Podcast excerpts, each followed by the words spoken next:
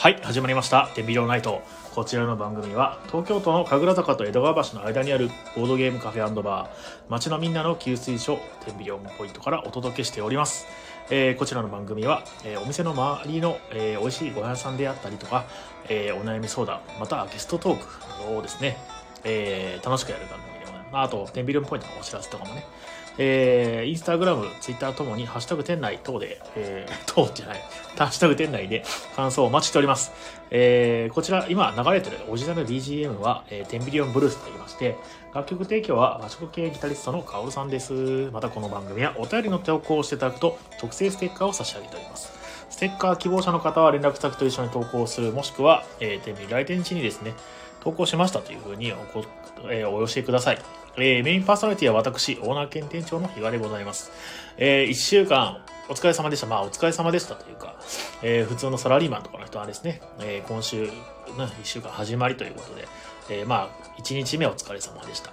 えーと、皆さんね、いかがお過ごしでしょうかもう、年末になりましたね。あのー12月があっという間に過ぎるのがすごく怖くて、もう12日、まあ今日13日なんですけれども、いやー、このままね、もうガガガガッと駆け足で、来年を迎えるんじゃないかって言ってね、えードキドキしております。まあもう何回もこすられたようなテーマではあるんですけれども、今日はですね、あの、ソロダンプロジェクトというですね、アークライトの野沢国さんが、えー、と企画した、えーイベント、えーいつも、えーラジオで出てくれてた、あの、アイクさんがですね、主催で、えーイベントをやっておりました。えー今日もですね、お客さんいっぱい来てくれて、本当に嬉しかった。あのーソロダンプロジェクト何かというと、えーまあ、ボードゲームのですね、ソロで遊べる、一人で遊べるっていうゲームをですね、みんなで、あの考えて、で、えっ、と、テストプレイなり、まあ、意見交換とか、まあ、情報交換とか、まあ、交流しようみたいな、えーイベントでございまして、えー先、先月ぐらいからもう毎月1回やっております。で、えー今月は、えー12月12日、あの、語呂のいい日がいいよねっていうことで、1212の日にやってます。で、来月なんですけど、一応まあ、やる予定、もうほぼほぼ確定ではあるんですけど、一応予定ということで、来月は1月の11日ですね、111の日にやろうという。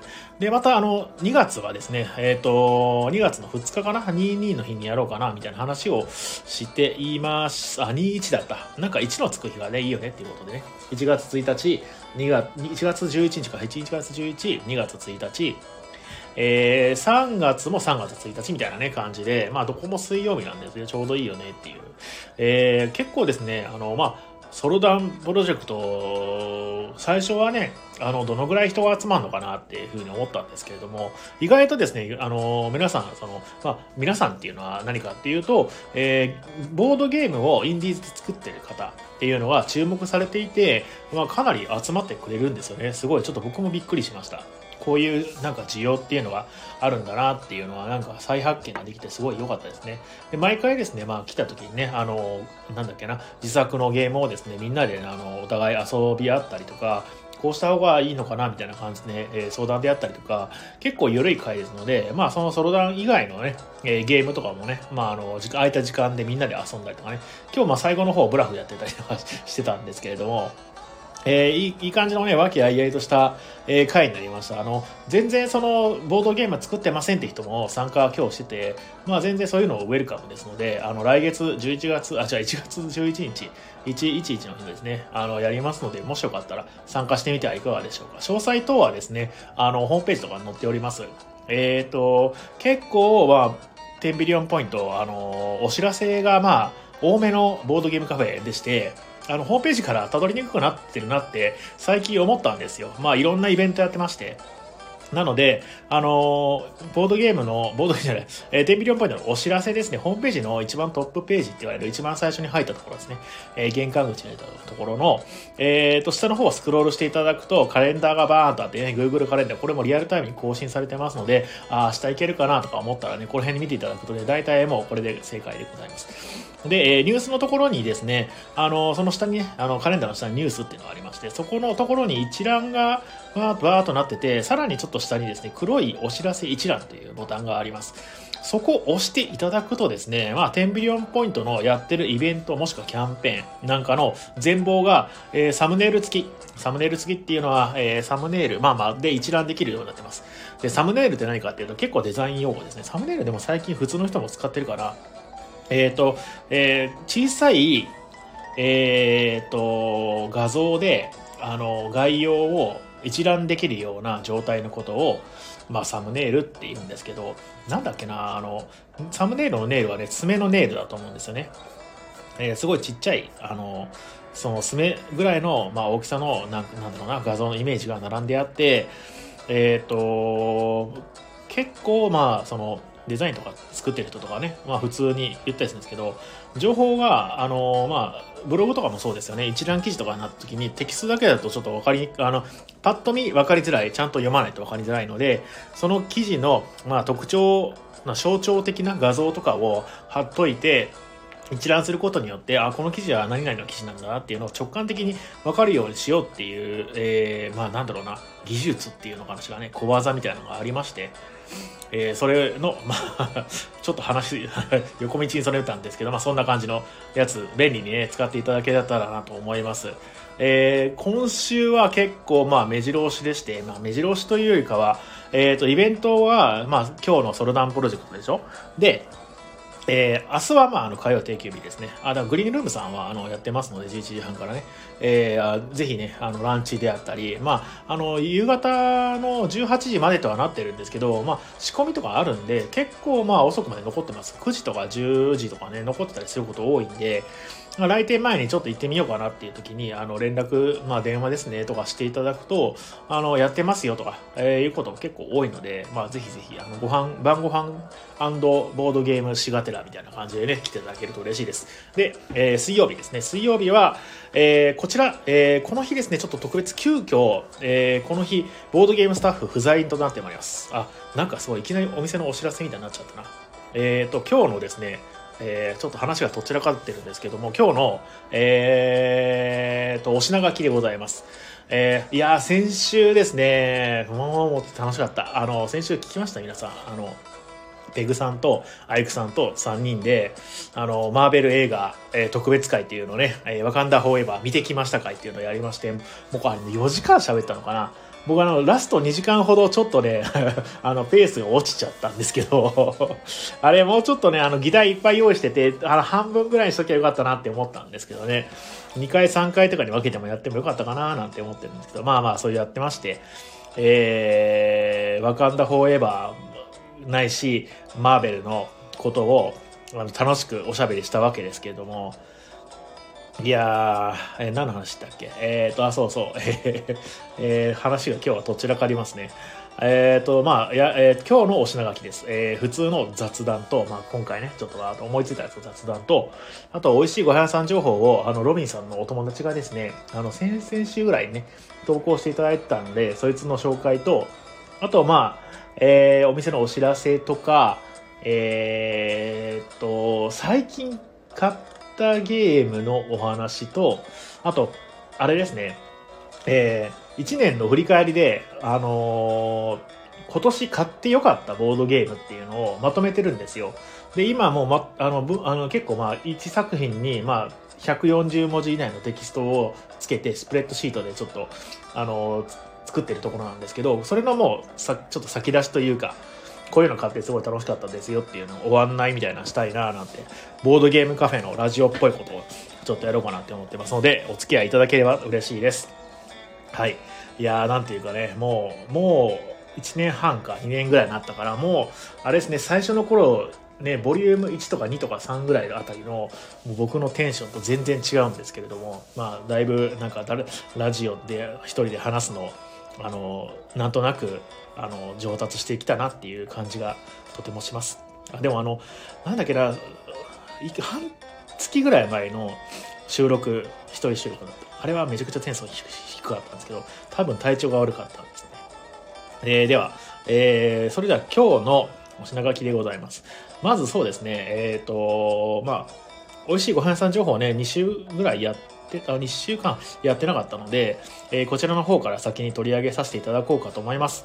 えー、こちらの、えー、コーナーはですね、お店来店の楽しみを少しでも提供できないかと考えたテンビリオンポイントでお食事持ち込み OK ですのでねなんか外で買ってきてねあの中で食べるとかも全然 OK ですしあのー、最近あんまりですねあの利用されてる方はいらっしゃらないんですけどハス向かいのところに2.0ミリオンポイントの、えー、すごくまあちょっと高級ハンバーガーっていうんですか1個1000円以上するような、えー、ハンバーガーショップマティーニバーガーっていうのがありましてそこのねハンバーガーも美味しかったりしますのであとまあ下にね、えー、とイタリアンがありましてそこもテイクアウトやってましてすごく美味しい。最近ですね、えー、並びに焼肉屋さんができてビビンバかな？なんかねお持ち帰りの弁当をね始めております。ちょっと僕に食べる機会なかったんですけども意外とその食べ物屋さん周りに多くてでテイクアウトもまあまあこのコロナ禍なんで結構やってるんでそういうのたあの持ち込んでね食べることも全然 OK ですので、えー、もしよかったら、えー、行ってみてきてくださいっていうのを紹介するコーナーだったんですがもうさすがにですね、まあ、ネタがなくなってきたのでえー、っとロビンさんのお友達がね、すごくネタツイートしてくれるんですよ。で、それを紹介するコーナーとなっております。はい。で、えー、ごめんなさい。えー、っとですね。こちら投稿もね、お待ちしております。えっ、ー、と、投稿していただいた方にはステッカーね、差し上げてますので、なかなかですね、やっぱり、ね、恥ずかしいというかね、えー、そう投稿する人もね、そんなにいないと思うんですけれども、えー、よろしくお願いします。では、えー、早速ですね、こちらで、えー、ロビンさんのお友達から、えー、投稿していただいた、えっ、ー、と、美味しいご飯さん情報を、えー、どれかしら、どれかしら、あ、これだ。OK, OK。はい。表示します。はい。えー、読み上げさせていただきます。東京都原ヘルスさんからのお便りです。職業ババブルスター ということでね、どういうことなんでしょうね。僕はよくわかんないですね。はい。えーと、吉原あたりにそうですね。えー、こんにちは。えー、池袋北口から徒歩5分ほど。ボンキ。菜安肉、なんて書いてるな。あ、読み仮名が書いてある。ファンキーシーアンロージャーモー。の名物、ビャンビャン麺をご紹介します。ビャンビャン、ビャンビャンはおそらく世界一ややこしい漢字です。よかったら検索してみてください。あ、なんかね、ツイッターで見ました。あの、画数がめちゃくちゃ多い感じですよね、ビャンビャンってね。ビャンビャン名のビャンっていうのはね、めちゃくちゃ画数の多い感じなんですよね。なんか新尿みたいなのがあって、その下にうわわわわわってめちゃくちゃもうなんか落書きみたいなのがね、ある感じですよね。えー、最近、世間で話題になりつつあるビャンビャン麺。えー、中国の先西省、西安の名物として食べられている白白なし平打ち麺に熱い油をたっぷりかけ、ネギや唐辛子、生姜醤油だれを加え、よく混ぜていただくのが特徴です。もちっとして弾力のある麺に油や香辛料がよく絡むと箸が止まらなくなります。日本ではまだまだ知名度が薄いこのビャンビャン麺が食べられる希少なお店。池袋の他の中華屋の列に漏れず、深夜2時までやってますので、どうぞお気軽にご利用ください。ではではとのことです。いや、深夜2時までとかすごい助かりますね。まあでも最近はあんまりその夜出歩くことはなくなったんですけど、昔僕はあの結婚する前とかはね、あの結構飲みに行くことが好きで、なんだろうな、あの夜遅くまで、まあ朝方までやってるね、バーとかに行って、あの、まあ、飲んでたりするんですけど、まあ、えっ、ー、と、サラリーマン時代とか、まあ、前の、まあ、カフェでね、働いた時とかもそうなんですけど、まあ、終わんのは大体、えっ、ー、と、仕事がね、終わんのが、まあ、深夜なわけですよ。えっ、ー、と、日付変更してちょっと過ぎとかね、まあ、サラリーマン時代もそうやっててね。で、結構その後が飲みに行って、あの、朝方、あの、5時、6時ぐらいまで飲んで、家に帰って気絶するように寝て、で、2時間か3時間ぐらいして起きてまた会社に行くみたいなことを送ってたんですけど、その頃やっぱりね、あの夜食べるご飯はないんですよね。大体そのなんだっけな、夕方の6時か7時ぐらいにお腹が空いてちょっとおにぎり2個ぐらい食べてでまたそこからバーッと働いて12時ぐらいになったらまたお腹が空くんですよねやっぱ起きてるからであの食べに行こうと思ったらやっぱりまあコンビニかあのチェーン店の牛丼屋さんみたいなところぐらいしかなかった深夜まで空いてるお店ってねやっぱりそういう時にはすごい嬉しいですよね。2時までやってますのでね。池袋はまあやっぱりですねそういう遅い店が多いですね。最近でもなんかあのあれなんですよ。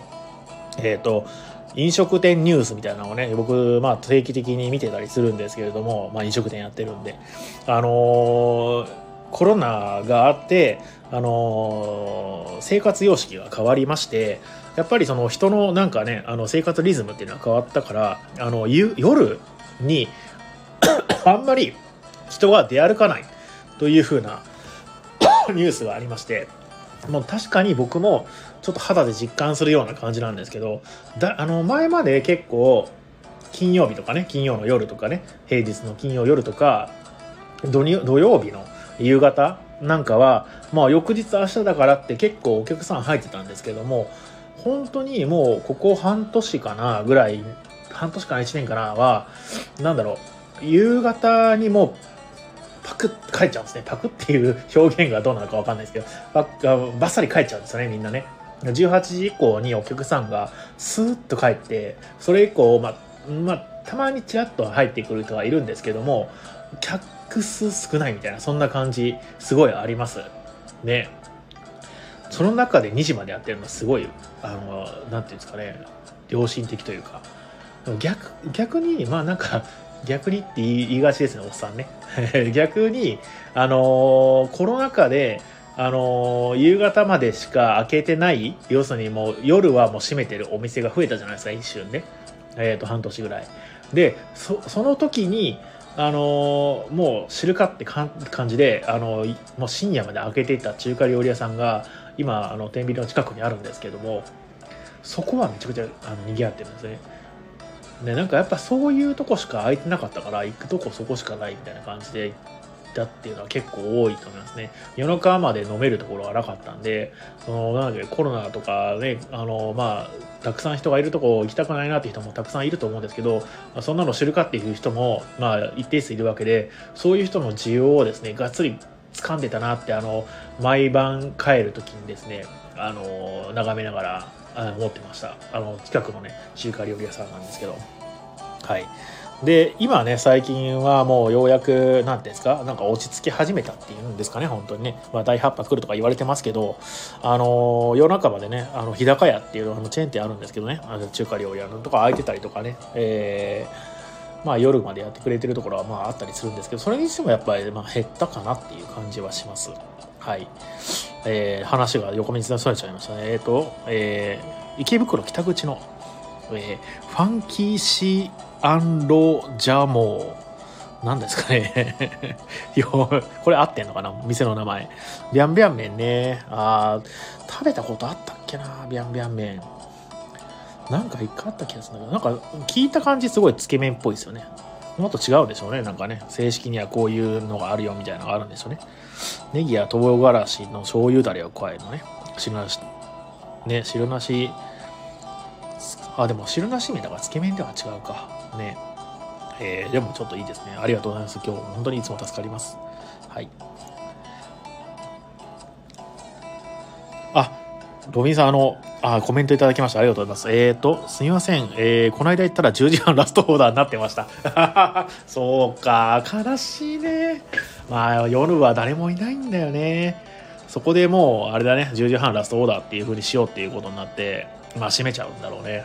いやー、まあまあまあまあ、なんか、そういう風な感じな、どうなんでしょうね。もうこれから復活することないんじゃないかっていう人もいるし、まあコロナが本当にまあ、あの、なんですか、えー、浸透するか、まあまあ、要するにインフルエンザ、インフルエンザみたいな、えー、まあ、感じになったら、また夜も復活するんじゃないかっていう人もいるけども、どうなんでしょうね。生活様式がすごい変わって、まあ、リモートワークする人も増えたじゃないですかそのあれを機にね。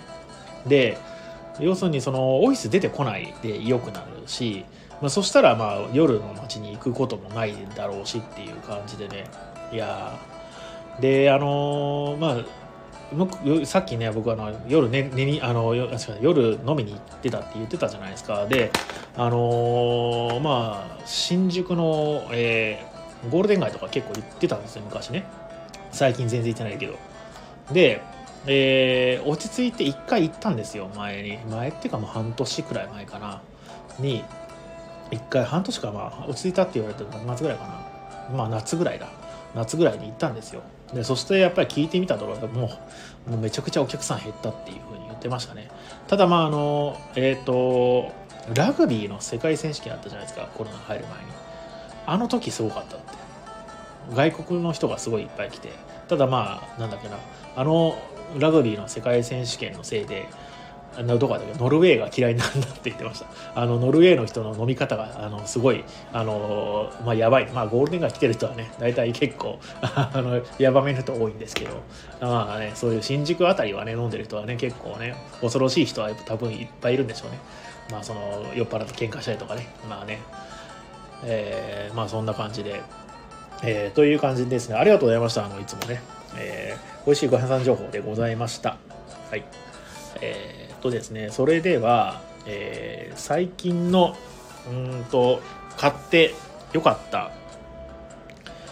ああ、神楽坂屋、ロメ、ロメさん、えっ、ー、と、神楽坂江戸川橋でも遅くまでやってる店が知りたいですね。あ、なるほど。うん今パッと思いつくところではさっき言ってた私が言ってたあの、えー、中華料理屋さんなんですけどもえっ、ー、とね神楽坂あのテンビリオンポイントから、えー、江戸川橋方面に歩いていってまあ、江戸川橋、江戸川橋通り、江戸川通りか、えー、を、え、北上していって、えー、交番があるんですよね。えーと、大きな交差点がある。で、えー、角に。で、交番の蓮向かいのところなんですよね。蓮向かいなのかちょっと間違うけど、まあまあ、その辺にね、あるんですよ。深夜までやってます。朝ぐらいまで。朝かな僕、この前3時見たけど、その時空いてましたね。まあ、曜日にはよるんでしょうけども。と、あと、えっ、ー、と、深夜までやってるのはそうですね、あとは石畳っていうバーがあるんですよ。え江戸川橋の方にね。そこも深夜までやってます。神楽坂方面はね、あんまり行かないんでね、よくわかんないんですけども、えー、神楽坂のバーで、なんだっけな、キーフローだっけな。か、まあ、バーばっかですけどね、ご飯屋さんじゃなくて。ご飯屋さん空いてるとこないんじゃないかな。キー、うん、ちょっとバー、バー、ちょっと調べます。ちょっとね、バー。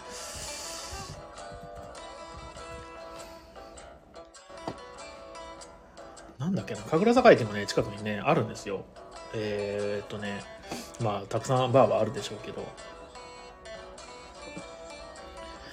なんだっけな、キーフローみたいなね、キーフローはボードゲームの名前なんですけど、えー、っと、ごめんなさいね、ちょっと止まっちゃってね。こういうのが、あの、ラジオで、あのー、あ、キーウエストだ。キーウエスト。ここは結構遅くまでやってんじゃないかな。あと、クロスオーバーっていうところもあって、そこも遅くまでやってるっていう噂は聞いたことあるんですけど、行ったことないですよね。営業時間外って書いてあるわ。Google マップに。えっと、金曜日の夜は2時までやってください。キーウエストね。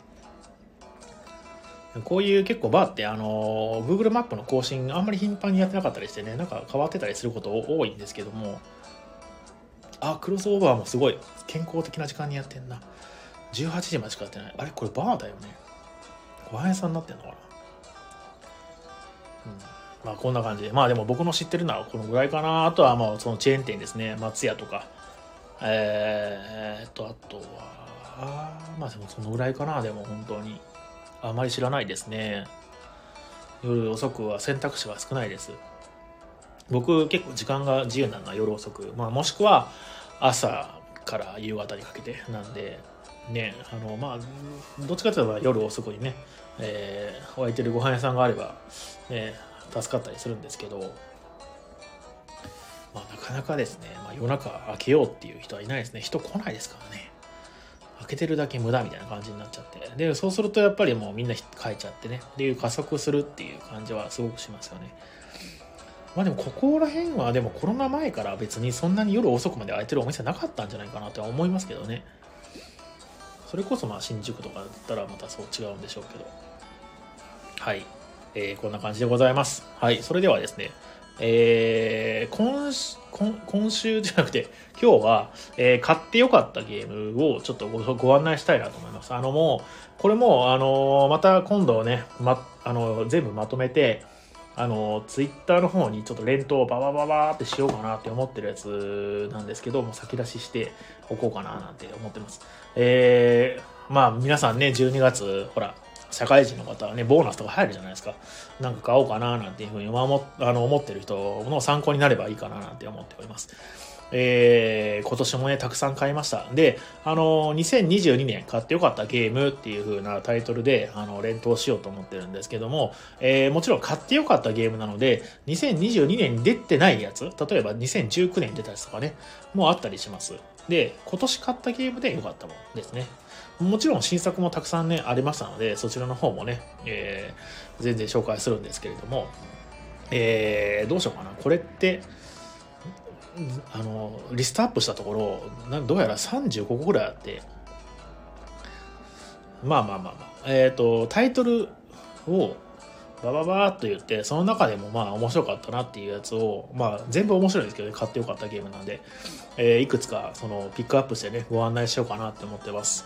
えーまず、え1個目、えーティルトムという、えーゲームです。こちら、テンデイズゲームさんから出てる、えーたえルチアーニ、タッシーニ・ルチアーニでしたっけね、えー有名なゲームデザイナーの方が作られた、えー新作でございます。あの、まあ、ヨーロッパのですね、あの、各地にですね、商人とか、えー建築士を派遣してですね、えーそこで商館建てたりとか、えー大聖堂を建てる、えー権利を得たりとか、あの有名な権力のある人物を自分の邸宅に招いたりとか、えーそういうことで影響力を拡大していくっていうタイプのゲームでございます。すごく面白い。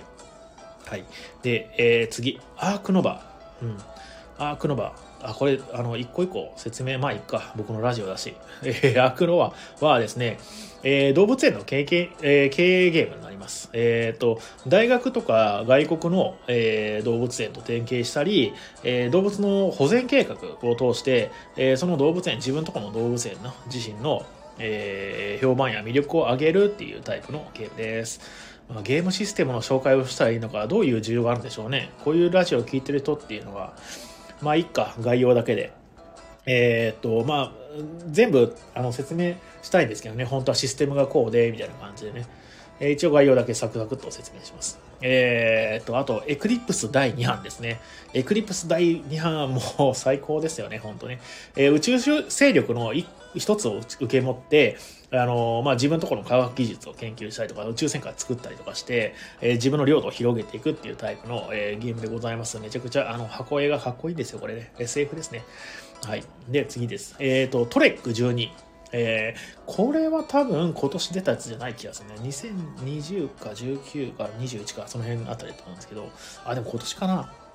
えー紙ペンゲームって言われてるタイプのゲームです。メモ用紙にあの直接記入していって、で、あの高得点上げようねっていうタイプの。えーまあ概要としてはヒマラヤ山脈の、えー登山ルートをですね、えーまあ、開拓していって、あのまあ一番、そのなんだろうな、えー偉大な登山ルートを、えーえー構築したのかちって、まあ偉大って何かよくわかんないですけどね。はい。すごく面白いです。あの、せせ 紹介の仕方がちょっと雑なんですけども、えーとても大好きなゲームでございます。あんまりね、言ってる人いないんですけどね。これ結構、あの、隠れ名作だと僕は思ってます。はい。で、次。えー、メッシーナ1347ですね。えー、メッシーナっていうのは、えっ、と、港町の名前なんですね。あのーイタリアあるじゃないですか、イタリア。で、イタリアってブーツみたいになってますよね。で、ブーツの、あのつま先のところに、あのサッカーボールみたいな、あの、島があるんですよ。つま先の先に。つま先の、えっ、と、左側にね。で、その、サッカーボールみたいな島、シチリア島っていうんですけど、まあ、シチリア島って結構有名ですよね。なんかレモンとかね。えー地中海っていう、ザ地中海っていう感じの。で、そこの、えーシチリア島の、えっ、と、一番東、なぜ、なイタリアのそのブーツのつま先の真正面にある、えっ、と、港町の、えー話らしくて、で、そこが、まあ、あのー昔ね、あの、ヨーロッパ全土に黒死病っていうペストかしらね、確かね、が、蔓延した、えー時の、えーお話をテーマにしてます。えーメシーナ1347っていうのは、まあ、1347年のことですね。で、えっ、と、まあ、なんだろうな。そのプレイヤーがもうメッシーナの都市の、えーに土地を持ってる貴族となって感染した人を隔離したり、まあ、感染してない人とかを自分の領土に、えー、と囲ってそこで働かせたりとかして、まあ、そのそこに住む人たちをペストから救い出そうっていうタイあのテーマのゲームです。えーこちらもすごく楽しいいいゲームですよ。なかなか、まあ、重ゲーですけどね、トレック12以外は大体もうゲームの時間が1時間を絶対超えるっていう感じの、まあ、重ゲーですけど。で、次、えー、ルナキャピタルですね。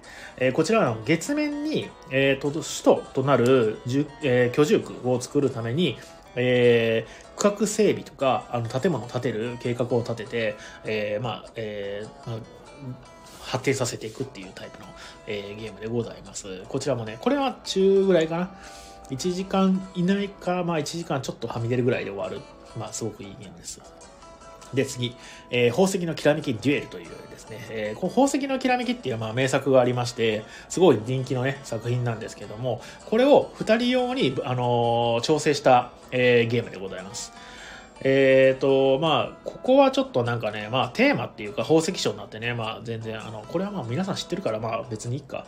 えー、テーマというか、この、このゲームに関してはちょっとシステム面で面白かったところを説明するんですけども、えー、まあ、宝石のきらめきを知ってる人前提に今から話すんですけど、変更要素が宝石トークンの取り方がちょっと変わってます。盤面に散らばってるトークンをその3個まで取るみたいな。縦横斜めみたいな感じでね。で、それどっから取ったら方がいいのかなとか、対戦相手の盤面を見てね、考えるのがすごく楽しいです。で、あの、いろいろ追加要素があるんですよ。なんか巻物とか王冠とかボーナスアイコンとかね、カードにある。とか、新しい処理条件っていう、すべてのそのルールが、ちゃんとゲームを面白くしてて、まあ、要するに、まあ、打足感があんまない。ちゃんと面白くしてて、まあ、えー、とても、あの、綺麗にまとまってるなっていう、2人用専用のゲーム。これ別に2人用じゃなくても、このルールで、ちょっとコンポーネントの量をあの調整したりとかする、なかなんかして、4人用で遊んでは多分楽しそうと思っております。はい。で、次。えー、アイウェイバトルというですね、えー、ゲームです。こちら、えっ、ー、と、アナグマさんというですね、えっ、ー、と、天秤からすごい近いところに、アナグマハウスっていうアナグマさんがやってるボードゲームカフェがあるんですけど、そこのアナグマさんですね。えっ、と、デザイナー、制作集団なのかな、アナグマさんはね、多分ね。そこの、えっ、と、ワードゲーム、アイウェイバトルっていうのがすごく面白いです。あの、まあ、ざっくり説明すると、えっ、と、ワード系潜水艦ゲームみたいな感じですかね。あの、あいうえおの一覧表があって、えー、最初にテーマを決めて、えー、自分の考えた、えー、単語を当てられると負けみたいな。はい。で、えー、次。えー、これね、35タイトル全部紹介しようかなと思ってますね。あ、どうしようかな。小分けにしようかな。コンテンツ少ないからちょっともったいないから小分けにしようかな。今日はこれ、あ、でも10個ぐらい紹介しようか。えー、今は1、2の、えっ、ー、と、何個だ ?8 個紹介したのかな？えー、で、あと2つじゃあ紹介します。えー、これメモしとこう。ここまで紹介したラインを作っとこう。よいしょ。いや、でも今ね、説明、説明というか、紹介したゲームなんですけど、どれもすごく面白い。ただまあ、重ゲーはまあ、好き嫌い分かれると思うんで、あれなんですけど、えっ、ー、と、あと2個説明して、えー、ちょっと振り返りをします。えー、えー、ここの、えー、9つ目は、えー、サポテカというゲームです。こちらは、えー、っと、古代、古代でもないのかな？古代中南米の、えー、先住民族の文明をテーマにしたゲームですね。あのトルキンとかね、えー、あの辺のあれと同じ感じですね。えっ、ー、と、あとは、なんだっけ、あの、怖い顔三部作のさ、一作目のやつ。名前忘れちゃった。ダメだ。はい。えっ、ー、と、陣取りプラス、ピラミッド建築プラス、マイボード強化プラスアルファみたいな、まあまあいろいろな要素がね、ガッシャーってなってるんですけど、ゲーム自体が1時間ぐらいで終わるんですよ。重ゲーみたいな顔してるのに。なので、一手番がめちゃくちゃね、濃厚なエスプレッソみたいなゲームです。めっちゃ楽しいです、これも。うん、やりたい。遊びたい。うん、で、次です。はい。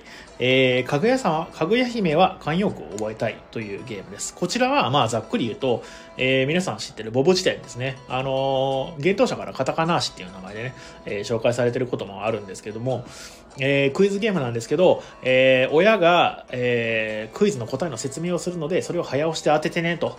で、ボブ辞典は、えー、カタカナ言葉を、えー、カタカナなしで説明するんですね。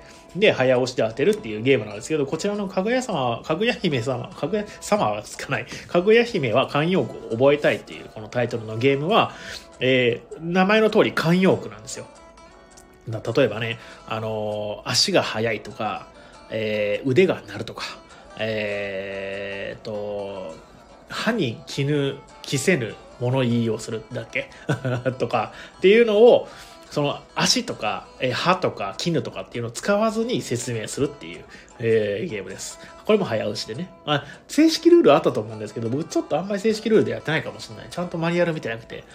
えー、っと、まあでもまあそんな感じのゲーム。えー、こちらもですね、すごくおすすめで。ただ、あの、これはすごくね、好き嫌いがはっきり分かれちゃうゲームでして、あの、出した人によってはね、あ、これ苦手っていう方もいらっしゃるんですけども、まあ、ハマる人はすごくハマるかなっていう、えー、パーティーゲーム系なんですけどね、僕はすごい好きです。はい。という10タイトルご案内しました。えー、まだあとで3分の2残ってますので、ね、約ね、3分の2残ってますね。また翌週とかにね、紹介しようかなと思います。えっ、ー、と、で、今日紹介したゲームで、まあ、あのまあ、すごい全部おすすめですとは言ったんですけども、まあ、とはいえ、重げあんまやんねえしなっていう方のために、えー、これカット劇的なゲーム、まあ、軽ゲーが好きですよとか、あのまあね、あのボードゲーマーの人口としては軽ゲーの方が多いので、えー、こちらの方のおすすめ、特におすすめは、まあ、アイウェイバトルかしらね。まあ、全部、軽ゲーは全部おすすめなんですけど、アイウェイバトル、うんと、そうですね。あとはトレック12は、まあ、軽ゲーです。あとは、軽ゲーっていうんかな？まあ、軽ゲーかな。とか、かぐや姫は慣用句覚えたい。この3つはですね、あのー、まあ、宝石のきらめきデュエルもまあ、うんいけるかな。うん。まあ、これもそんなに重くないしね。ミドルクラスと軽ゲーの間か、ミドルクラスからちょっとはみ出て、重ゲーに足突っ込みかけたみたいな感じのゲームですので、まあそんなに言っても難しくないんですけど、えっ、ー、と、これが多分、ちょっと迷ったらこれ買っときゲームです。はい。で、重ゲー好きな人は、えっ、ー、と、何買えばいいかっていうと、えっ、ー、と、えー、ティルトムだと思います。あのー、今紹介した中でね。まあ、でも、ティルトム、あの、僕、個人的に2022年ナンバーワンで一番面白かったなって。あのー、なんでこれ好きかっていうと、まあ、あの えー、個人的に思い入れのある、まあ、テケンっていうゲームがあるんですけども、それのデザイナーだし、それの、なんだろうな、えー、テーマ、テーマじゃないな、えー、システムをちょっとその継承してるところがあるんですよ。あの、サイコロを振って、そのサイコロを、振ったサイコロから一個ずつお互い選んでいって、で、えー、そのサイコロの目によってできるアクションが変わってくるとか、サイコロの目によってもらえる資源が変わってくるっていう。で、あとまあなんだろうな、すごくそこはまあ好きなところの一つで、えっ、ー、と、ゲーム全体としてすごくあれなんですよね。あの、もう本当に1アクションにやれることがすごいあるんですよ。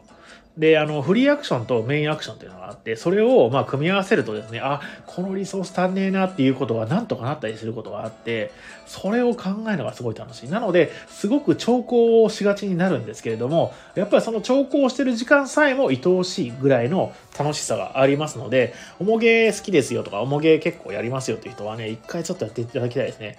あのルール説明をしますので、あの、試しにやってみたいのであれば、10ビリオンポイント来ていただくとね、あの、説明もできますので、えー、ぜひぜひ遊んでみてください、ティルトムーン。はい。いやーでもね、俺、どれも言う、なんかね、コーツつけがたいというか、まあ、優劣つけがたいというか、えー、全部面白いんですよね。買ってよかったゲーム。番外編もあるんですよ。番外編はもういいか。あんま言わなくていいか。買ってないけど面白かったゲームがあって。でもそれはまあ、あの、一回しか遊んでなかったりすることはまあ多いので、あんまりですね、まあ、その時の印象が良かっただけかもしれないから、あんまり紹介しない方がいいか。はい。という感じかな。えー、今日紹介したゲームは、ティルトゥム、えー、アークノバ、えー、クリップス第2版、えー、トレック12、メシーナ1347、えー、ルナキャピタル、えー、宝石のきらめきデュエル、アイウェイバトル、サポテカ、かぐや姫は慣用句を覚えたいの10選でした。1、2、3、4、5、6、7、8、9、10。ちゃんと10個だね。OK。はい、そんな感じです。いやーボードゲームのラジオっぽく、えーゲームの紹介をしましたね。えーっと、いや、楽しいですね。ずっと喋れちゃいそう。これもあれですね、あの、この先週やった、まあ、映画の話でもそうなんですけど、やっぱ好きなものを、ね、あのお話しするっていうのは楽しいですね。えー、いやいやいや、でもね、やっぱ一人で話すのって結構ですね、このなんていうか、間がね、あの、やっぱ受け答えとか、ああ、そうなんですねとかって言ってもらった方が、あの、いろいろ、あの、助かるというか、えーやっぱリズムって大切なんですよね。なかなかやっぱりその緊張するというか疲れますね、これね。で、今日はね、ちょっと慎太君がね、入れなかったんで、残念ながら一人でやることになってるんですけど、まあ、慎太君がね、今頃京都でなんか旅行行ってるらしいですよ。いや、いいですね。いやー、ではそろそろ、あ、そっかそっか、あと何話すんだっけな、あ、そうそう、10ビリオンポイントのお知らせだ。忘れた忘れた。10ビリオンポイントのラジオだった。えーとですね、それでは、えー今週のお知らせです。まあもうさっきもさちょっとやったんですけど、まあお振り返りということでね、皆さんお付き合いください。えー今週のお知らせです。明日火曜日、えー定休日ですが、えーグリーンルームさんはやっております。11時から18時ぐらいまでやっております。まあ11時半かな。で、えっ、と、まあ、グリーンルームさん残ってさえすれば、あの全然滞在しても可能ですので、なんか18時ぐらいにもしかしたら行くかもなって思った時は、一回天秤に電話するのありかもしれないです。あの、まあ、今日は10時までやってますよとか、いうこともあるんでね、あの、ボードゲームしたいなって時にね、あの、ぜひお使いください。ただちょっとボードゲーム説明できるスタッフは不在でございます。えー水曜日、水曜日もボードゲームスタッフは、はい申し訳ございません。不在でございます。えーと、あと22時まで営業されてることとのことですね、グリーングムさんはね。えーそれまでは全然、あの、お店に来ていただいて遊んでいただいても結構です。はい。で、次。えーと、木曜日ですね。今週の木曜日、誰でも買い、えーえー日がおすすめ、おもげ会という、なんと、ティルトもやるんですね。こちらの方は、えーもう、イベント、満員御礼となっております。まあ、満員御礼といっても4人なんだけどね。いや、2セット買って8人とかで回して、いやー、面白いんだよなティルト。でも4人でやるとめちゃくちゃ多分時間がかかると思うんですよ。一手間がすごい遅いんで、遅いっていうか、まあ、すごいできることが多岐にわたってるんで、あ、あれやったらこれできるし、あれの後次これやったらこれもできるじゃん、みたいなことがすごい多いので、まあまあ時間がかかるかと思います。4人でやると。2セット買って2-2でやってもいいぐらい。いやー、2人でも楽しいんですよね、ティルトゥブね。ソロゲーム今度やってみようかな。僕あんまりソロゲー、あのーなんだろうな、次今度やらないんですけども、なんでかっていうと、基本ルールプラスアルファでソロゲールールを覚えないといけないっていうのがね、ちょっとね、あのしんどいなっていう感じで。やっぱりでも、人がいて反応あってこそのボードゲームだなって僕はちょっと思うので、ソロゲーやるのであれば別に、あの、一人用ゲームでもいいかななんて、一人用ゲームではデジタルゲームでもいいかななんて思ってる派です。では、まあでもね、やったことあんまりないからね、あんまりその開けてないだけかもしれないね、ソロゲーのチャクラはね。で、次。えー金曜日、えーいろいろパンデミックというですね、パンデミックのシリーズがたくさん出てるわけですよ。まあ人気ゲームのパンデミックとかありますね。それの、えーバリエーション違いをいろいろやってみようという、えー回でございます。こちら、えースター・ウォーズ・パンデミックをやる予定です。人集まってほしい。えースター・ウォーズ・パンデミックすごい楽しいのでですね、えーこちらもね、もしよかったらご参加ください。えーそして、えー土日挟んで、えー来週の誰でも会がルナキャピタルになります。えーこのルナキャピタルもすごく、えー面白いです。あのー本当なんだろうな、ミドルクラスボードゲームの2022ナンバーワンはルナキャピタルだと僕は思ってます。はい。あ、あれだね。格闘技みたいにね、あの、そういう重量でそのナンバーワンとか決めてもいいかもしれないですね。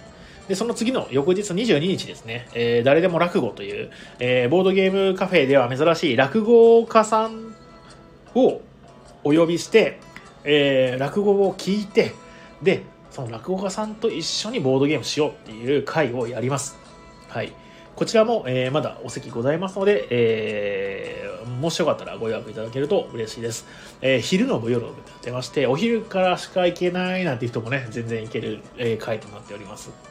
えーあとですね、22日はですね、なんと、えー、真打の方がいらっしゃるというですね、えーと、椿屋円十郎さんというえー真打の方がね、いらっしゃいます。真打ってね、僕もね、あの、落語はあんま詳しくなかったから知らなかったんですけど、あの、もうなんですか、えー、落語をやる人のランクみたいなのがございまして、えー、2最初の方は、まあ、修行して2つ目っていうので、まあ、その後いきなりまあでもなんかあのまあなんだっけ宗派みたいなのによって多分ちょっと違うと思うんですけどその後まあ真打ちみたいな。で結構その真打ちになるのがめちゃくちゃ大変でで真打ちになったら真打ちの披露会みたいにやるんですね。結婚式みたいな。もういろんなでバーって呼んで「わあもうもう僕真打ちになりました」みたいな感じでパーティーするんですよ。でそれぐらい真打ちになるっていうのはすごいことで。でその真打ちの方がいらっしゃるということなんでもうめちゃくちゃ期待してます。すごい面白い落語を聞かせていただけるんじゃないかなと思ってはい、こちらもね、あの席、えー、もしよかったら、えー、今のうちからご予約してください。えー、で、その翌日、23日ですね、えー、金曜日なんですけど、こちらはですね、明日と同じく、えー、ボードゲームスタッフ不在となります。あのボードゲームカフェ自体の営業はしておりますので、えー、もしよかったらご参加ください。えー、そして年末年始営業です。えー、28の12月28の水曜日から29、30と13時、23時の営業をやっておりまして、まあ多分皆さんね、あのー、正月休みに入ってると思いますので、もしよかったらふらりと遊びに来てください。えー、そして29日がですね、あのー、この日は、えー、ボード、忘年会、忘年会ボードゲーム会と、えー、銘打ちましてですね、えー、フリードリンクで、えー、参加できる、あの、まあ、気軽なイベントをさせていただこうと思ってますので、こちらの方も、えー、ご参加いただけたらと思います。で、31からですね、えー、お休みいただきまして、ちょっと長めのお休みいただきまして、えー、翌週の6日までですね、お休み、金曜日ですね。で土曜日からまたやっておりますので、また、えー、来年もよろしくお願いいたします。はい。そんな感じかしらね。なんか言おうと思ったんだけど、ああ、そうそうそう。イベント、イベント。えー、ああ、そうそう。あとねですね、まあ、お知らせちょっといろいろいろいろありまして、えー、えー、と、GoTo Eat のキャンペーンに対応しております。で、こちら GoTo Eat 何かというと、知らない人もいるかと思うので、ご説明すると、えー、東京都かな？東京都がやってる、えー、GoTo Eat というキャンペーンがありまして、えー、こちら、あのー、まあ、その GoTo Eat というキャンペーンの事務局から、えー、お食事券みたいなの買うんですよ。えっ、と、1、2万円まで買えるのかな？で、そうすると、2万5千円分の使えるクーポンがもらえるっていうのがありまして、期間結構短くなってるんですね、確か。えっ、ー、と、いつまでだっけな？来年の1月か2月ぐらいまでなんですけども、利用期間が1月25日までだ。はい。もう今販売はしてまして、普通に。えー、販売も12月25日までになってますので、まあ、あの、外食とかするなとかいう人はですね、今のうちに買っといてもいいかもしれません。で、これを、あの、テンビリオンポイントでも使えるんですよ。えっ、ー、と、券が2つありまして、まあ、普通の紙の券と、あとデジタル券っていうのね、多分デジタル券の購入は多分簡単だと思いますので、GoTo Eat とかで調べていただくと、えー、多分出てくるし、えー、10ビリオンポイントのホームページのトップページからね、リンクも貼ってますので、こちらからまあ見ていただくのもまいいかなと思います。すごくお得に、えー、ご飯が食べれるという件ですので、まあご飯じゃなくてもね、10ビリオンポイントだったらボードゲームの利用代とかでも使えますので、もしよかったらこちらの方、ちょっと、えー、ご利用してみてはいかがでしょうか。はい。えー、と、えー、クリスマスシーズンプレートというのを、えー、やっております。去年もね、やって結構好評だったので、今年もやろうぜみたいな感じになって、えー、やるんですけども、えー、今年のクリスマスシーズンプレート、えー、と、パワーアップしております。えー、オプションでですね、えー、とですね、デザートがつけると。つけられる。キャロットケーキとタルトタタンをつけることができるという。で、まあメニューの内容としては、えー、グリーンルーム東京さんがね、えー、特別に作られた、えー、クリスマスシーズンプレートと、えー、ボードゲームのか、ボードゲームカフェの利用料金3時間込み込み、あとそして、えー、ワンドリンク付きという、えー、とてもですね、お得な、えー、セットとなっております。これでいくらかというと、えー、と、それ全部込み込みで4500円でございます。えー、ボードゲーム利用ありだと4500円で、なしだと3500円で、えー、2時間制という感じかしらね。はい。そんな感じかな？はい。で、えっ、ー、と、まあ、プレートの内容、詳細なんですけども、グリルチキンのフルーツたくさんサラダ、えー、ビーツのポタージュ、米粉のチーズスコーン。えー、となっております。こちらね、すごくね、美味しい、えー、クリスマスシーズンプレートとね、まあなんか、あの、この機会にですね、なんか晩ご飯と一緒にボードゲームしようみたいな感じでね、あの、2名からご予約、で、たま1名もいけるのかしら。えっ、ー、と、なんかね、ちょっと仕様が、ちょっと昨年と変わってまして、確か1名からいけるんだ。はい、1名からいけます。で、えっ、ー、と、予約はちょっと、えっ、ー、と、利用日の2日前までにお願いしておりますので、ご予約制となっております。こちら。はい。で、えー、もしよかったら、えー、ご利用ください。はい、そんな感じかしらね。で、あとは、まあ、いろいろキャンペーンもやってるわけですよ。あの、10ビリオンポイントね。あの、知らない人結構多いんですけど、えー、ボトルレターというね、いやすごい、あの、テンビリオンポイントの店内に手紙手紙がありまして、手紙入れがあるんですよ、ボトルレターが。で、そこに手紙入れると、謎の知らない人から手紙が返事書いてくるっていう。知らない人っていうのは僕から書いてくるんじゃなくて、そのボトルレターのボトルからランダムに取って、その手紙見た上で、えー、そのお客さんがね、えーと、その手紙に返事を書くと、僕から連絡をして、手紙来ましたよ、みたいな感じでね、謎の文通をやるっていう変な企画をやっておりますので、えー、こちらもご参加いただければと思います。あと、学割ですね。学割もやってます。えー、1000円で1日中、まあ平日だけですけどね、遊べるよっていう学生割引。2杯目の、えー、ドリンク100円オフだよっていうのとか、あとは、えー、っと、でもそんなもんかな。えー、そんなもんかしらね。なんかお金ってた気がするんだけど、忘れちゃった。いや、忘れたらダメだね。ちょっと待って、調べよう調べよう。えー、っと、なんだろう、なんだろう。えー、っと、でもそんなもんか。そんなもんだね。そんなもんだね。はい。こんな感じでございます。ちょっとダラダラと喋っちゃったんですけど。えー、っと、それではですね、えー、今日あと何やってないかな。もうこれぐらいかな。もう30分来ちゃったね。30分とか1時間来てるんじゃない？もう。は、早っ。あっという間。いやー。あ、そうだ、クイズ、クイズ。忘れてた。ごめん、ごめん。クイズをね、えー、皆さんが大好きなクイズをやろうかなと、えー、やらせていただこうかなと思っておりますので、あの、このコメント欄でご参加ください。あの、真面目に答えてくれる人がね、あのいない時があったんですよ。あの、視聴者数がすごい少なくて。で、いつもね、あの、ボケをしている人しかいなくて、クイズ、そのボケをしている人が、クイズに真面目に答え出すっていう怪現象が起こることになるんで、えー、今日はちょっとね、参加者の方も少し多め、多めですので、えー、こちらの方をね、あの、真面目に答えていただけると嬉しいです。そうするとボケの方も光るんでね。はい、それでは、えー、私がクイズ読み上げるんで、分かったらですね、コメント欄に書き込んでください。えー、それでは、えー、どうしようかな。ボードゲームじゃないクイズいこっか。普通のクイズです。えー、簡単なやついきましょう。めっちゃ簡単だな。ちょっと待って。これはダメだな。はい。あ、あの、ロミオロミオ、おロミオ、どうしてあなたはロミオなのというヒロインのセリフで有名なシェイクスピアの悲劇といえば何って書いてある。こんなの誰でもわかりますね。はい、では、えー、問題です。とても高い確率で、必ずと言って良いほどという意味の4文字熟語と、4文字熟語を数字の8と9と10を使って何と言うでしょうかとても高い確率で必ずと言って良いほどという意味の四字熟語を数字の8と9と10を使って何と言うでしょうか五臓六腑。うん、違う。違う。一か八か。違う違う。惜しい惜しい。えー、高い確率で必ずと言ってもいいほどという意味の四文字熟語。この四文字熟語に8と9と10があるんですよ。8と9と10。48うん違う。うん。8.9違う。うーん48点。違います。残念。えっ、ー、と正解は10中8区でした。いやー皆さんなかなかやはりこのぐらいの高度なクイズだと答えられないですよね。残念ながらね。えっとボードゲームカフェカフェラジオ界隈1 IQ の低い。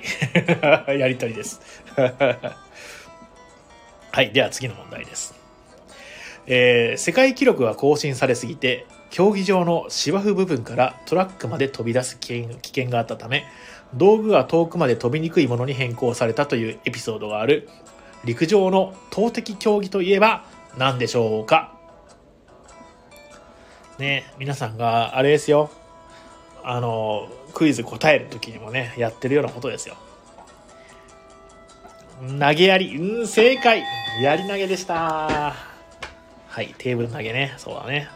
こんなんやってられっか言うてね。テーブルひっくり返すやつやってますもんね皆さんね。はいでは次いきます。えー、退屈な時間や昼食後の午後によく起きる引きずり込まれるような眠気のことを襲ってくる魔物に例えて何と言うでしょうか。退屈な時間や昼食後の午後によく起きる引きずり込まれるような眠気のことを襲ってくる魔物に例えて何と言うでしょうか。魔王と坊や、ね、マイファーザーマイファーザーとね。違います。禁断症状。違いますね。ロビンさんそれはロビンさんやってるやつだね。禁断症状ね。手触れちゃうもんねあれね。酒飲むとピタッと止まるんだよねあれね。気絶。うーん違う。違います。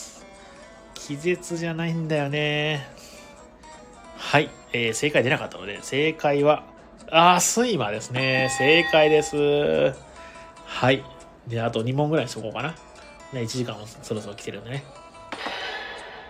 はい。地球が1回転1回自転する時間は24時間より長い短いのうちどっちでしょうか。はい。ボケがいがないというね。2択です。地球が1回自転する時間は24時間より長いでしょうか？短いでしょうか？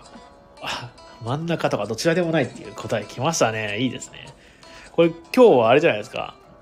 ボケの人しかいない感じ？もしかしてまた 正解を答えようとする人がいない感じじゃないですか？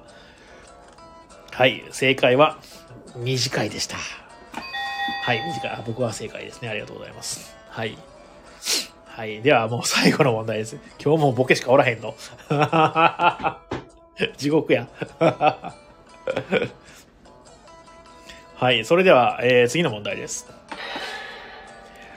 えー、普通のインテリアでシーリングライト、シーリングファンといえば、普通の部屋のどの部分に取り付けるものでしょうか？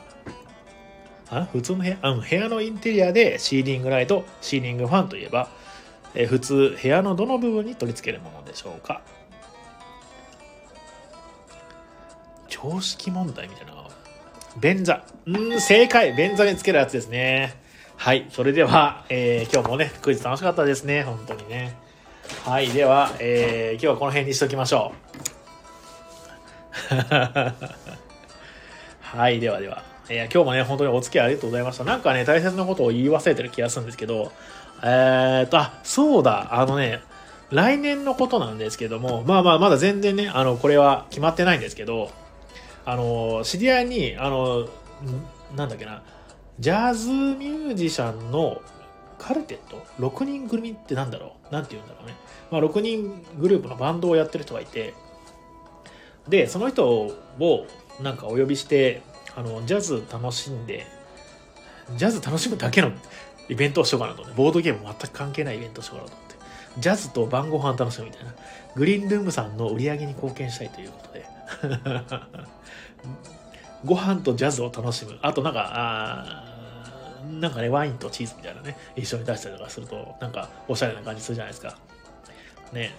演奏をやってもいいって言われたんで、なんかそういう、あの、ジャズバンドを呼んで、あの、演奏してもらって、まあ、ご飯食べて、みたいな、をやろうかなと思ってます。全くボードゲームに関係ないです。やりたいなと思ってます。あの、その知り合いにまだちょっとこれから声かけるんですけど、一応、そのオファーの料金いくらなのかとか、えっ、ー、と、空いてるかそもそもっていうのをね、えー、を、えー、聞いてから実現できたらなーって思ってます。えー、こちら、あの全くボードゲーム関係ないんですけど、こういうことをね、あのちょっとやっていきたいなと思ってますので、あの今後ももしよかったらお付き合いいただけたらと思います。比嘉さんの歌？はないです。僕は歌わないです。僕はサソリ座の女を歌います。ジャズのジャズバンドを、まあ、後ろに抱えてね。あ、でも、面白そうだね。サソリさんの女を、三河健一のコスプレして歌いたい、ちょっと。いいえ、私は、って。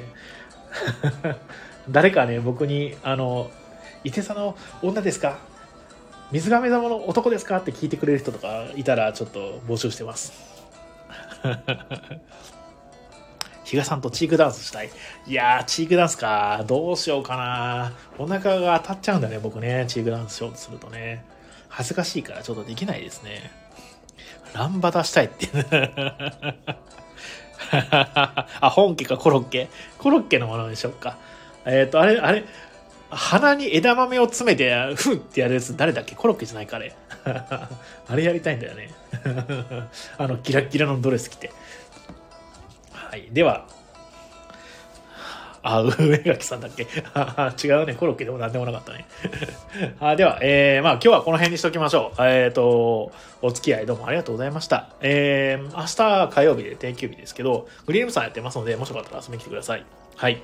では、えー、最後にこの番組は東京都と神楽坂と江戸川橋の間にあるボードゲームカフェバー、街のみんなの給水所、10ミリオンポイントからお届けしました。えー、明日の火曜は定期日なので気をつけてくださいね。えー、きよちんさんも、えー、コメントどうもありがとうございます。えー、なんかこういうなんかグダグダしたやつなんですけどね、またお付き合いいただけると嬉しいです。ではでは、また来週もやります。それではおやすみなさい。